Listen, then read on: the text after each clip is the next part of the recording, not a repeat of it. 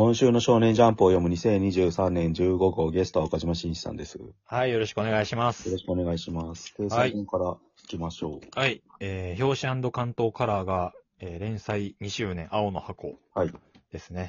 うんで、えーセンターカラーが坂本デイズ、はい読み切りの町田レイヤさんの、はい門森してでいいのかな？の日常ですね。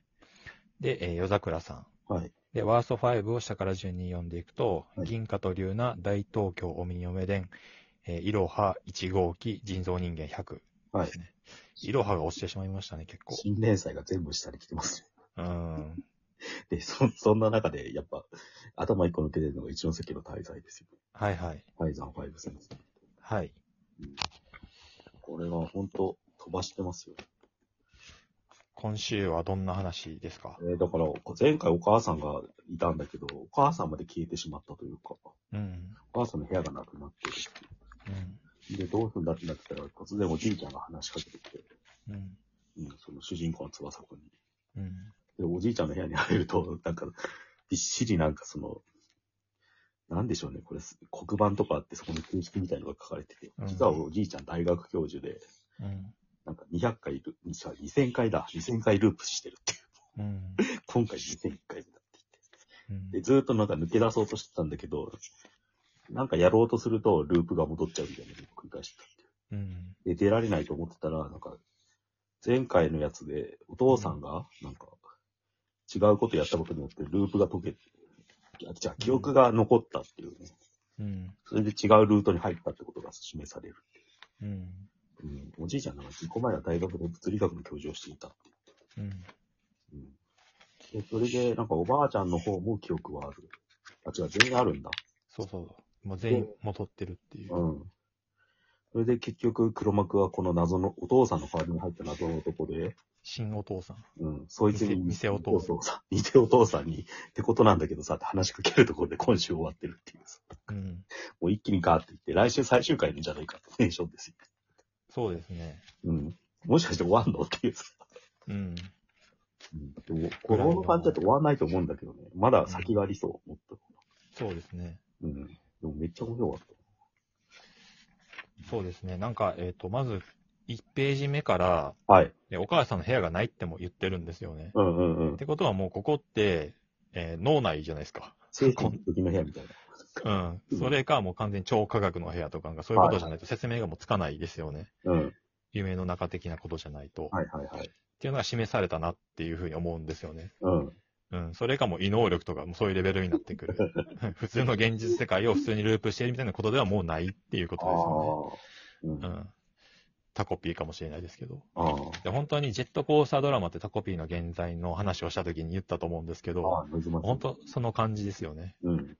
超展開で、おじいさんがどういう何者かみたいなことって、これ、今までの、えー一ノ瀬、一ノ瀬家だったら、もっとな、何話か使って、おじいさんは物理学者だったんだっていうのがわかると思うんですけど、うん。もうい一気に1話で、ここまで進む。今回で2000回目だで、ええじゃないですか。うん。ここで次週にするの全全然いいのにね。この間だいぶはしょっただろ、お前っていう感じがする。すごいですよね。うんで、あと、その、それぞれの部屋、各部屋が開けた時に、ぎょっとするものがあるっていうそうこそうそうそうとの繰り返しだから、今回どんなんだろうと思ったら、うんあの、よくあるな、んていうのかな、そう、数式の天才数学者の部屋みたいな、論文とあのか、そういう。ッドウィルハンティング旅立ちみたいな、なんか メモいっぱい書いてる。ガリレオだ。うん、そうそう、よくある描写ですよね。メモがいっぱいあるっていう。これが、こんなの絵になんないのにさ、芸になってんだよね、タイザンファイルが。うん、部屋にびっしり何かがあるっていうかうさ。ん。これはもうだからこれがもうなんかこの人の芸っていうか作風になりましたよね。うん。うん。タコピーの時ってそれがちょっとまだ見えなかったじゃないですか、なんか。うん。それが、なんか演出意図なのか、なんかこの人の作家性なのかが見えなくて、うん。話が面白すぎるあまりになんかその、なんかタコピーのキャッチさとかがあったからさ、キャッチーなところがあったから、あまりタイザン5とは何者かってみんな考えなかったんだけど、今回見てると明らかにこの人独自の作家性があって、うん。それがなんか小回りに展開されてるなってのがよくわかるっていううん。この空気感だけでも全然酔えるんだよね、なんか。うん。この小回り来たって感じでさ、なんか。うん。そうですね。あの、セットに語らせるというか、うん。で、この多分、見開きで部屋を目いっぱい描いてますけど、うん。後で見たら、あ、これ、この付箋だったんだみたいなものも多分散りばめられてる気がするし、そういう雰囲気を出し出すこと自体が作風になってるってう。いうんところですよね。うん。うん。で、結局これ、あのーどこに向かっていくのかっていうのが、いやーまだ見えないところがわかんないですよね。なんか、ループものに行った時は結構驚くと同時に、ああ、そう来たのかって感じだったんだけど、うん。それすらもなんか使い捨てにしてる感じがあるじゃないですか、この感じだと。うん。また来週から違うルールが始まりましたってやられても全然、あ、そういいう話なんだって思っちゃうっていうか。うん。うん。うん。なんか、予測がつかない、はっきり作品。そうですね。だからなんかい、一定の緊張感が常にたの保たれてるっていうか、読うむん。ちょっとな、なんか面白いですよね、この点。うん。これを習慣でちゃんとやってるっていうのもすごいですよね。チェーンソーマンが後半になって起きてたなんかそのインフレみたいな、展開のインフレみたいなのがもうすでに起きてる。うん。それがこれ何週で何話で終わろうとしてるのかっていうのも気になりますよね。これで何話ですか、今？16話ですか、まだ1。巻分じゃない、2巻分じゃないですか、まだ。うん。もう1巻出てて、それがなんかうん途中で、7、8話の途中ぐらいで。タコピーが上下巻だったからタコピーの最後の方ぐらいのことですよね。あ、半数けで言う、と。話数的にはそんぐらいもんってますもん。うん。なんかこの人の作風って、あともう一もう一個、まあ何個もあると思うんですけど、うんその、刺激性をその感じさせるというか、あキャラクターがよく泣いてるじゃないですか。泣きながら喋ってるじゃないですかう。ん。うん。だ多分その、か加害性のある人が読むと気持ちがいいと思いますね。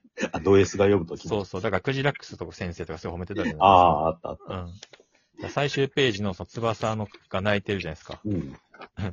ここ別に泣いてなくてもいいシーンだと思うんですよね。うん。うん。意味なく涙流してるっていう。うん。うん。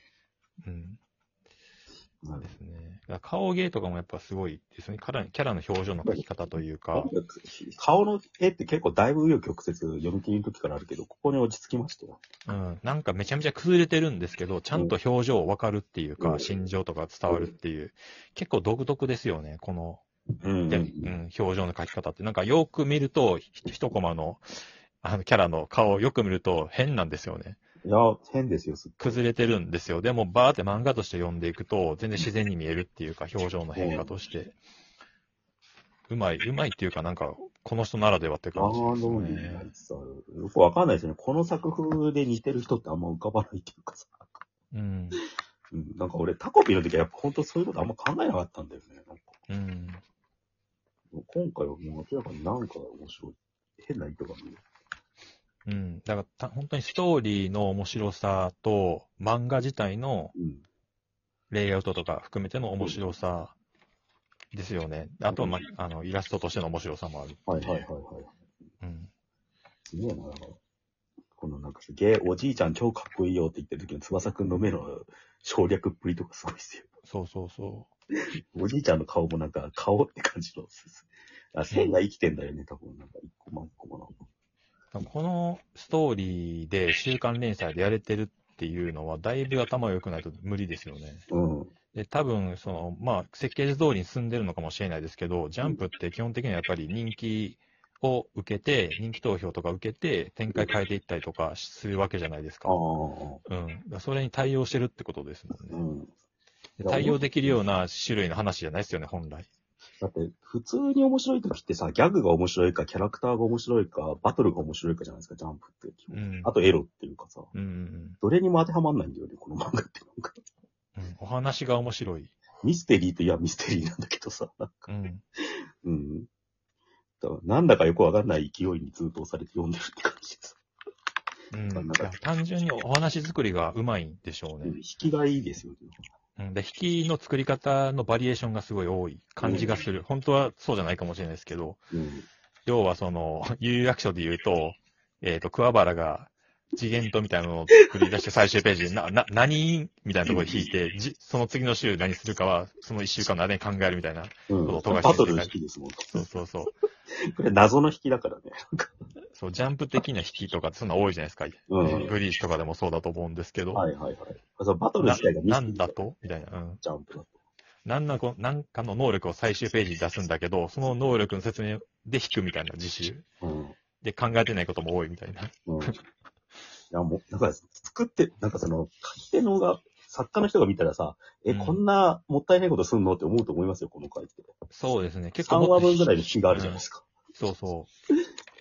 出し惜しみしてないって感じですよね。うんこのなんか、偽お父さんに話しかけるところは、ちょっと早いですよね、どっかに。うん。ラスボスだもんな、普通に考え偽お父さん。うん、何起こってんのって聞いちゃうっていうさ。うん。どうすんだろう、この続きっていうさ。うん。うんどどうなんだろうね、これ終わってからまだ展開あんのかな、ひょっとしたら。終わってからっていうのは？いや、この家の中にループしてる展開？あー。あ、め、例えば病院の中でバーチャル空間で癒された、要は、もうそのこと自体も言ってますよね。こう起きたら、うん。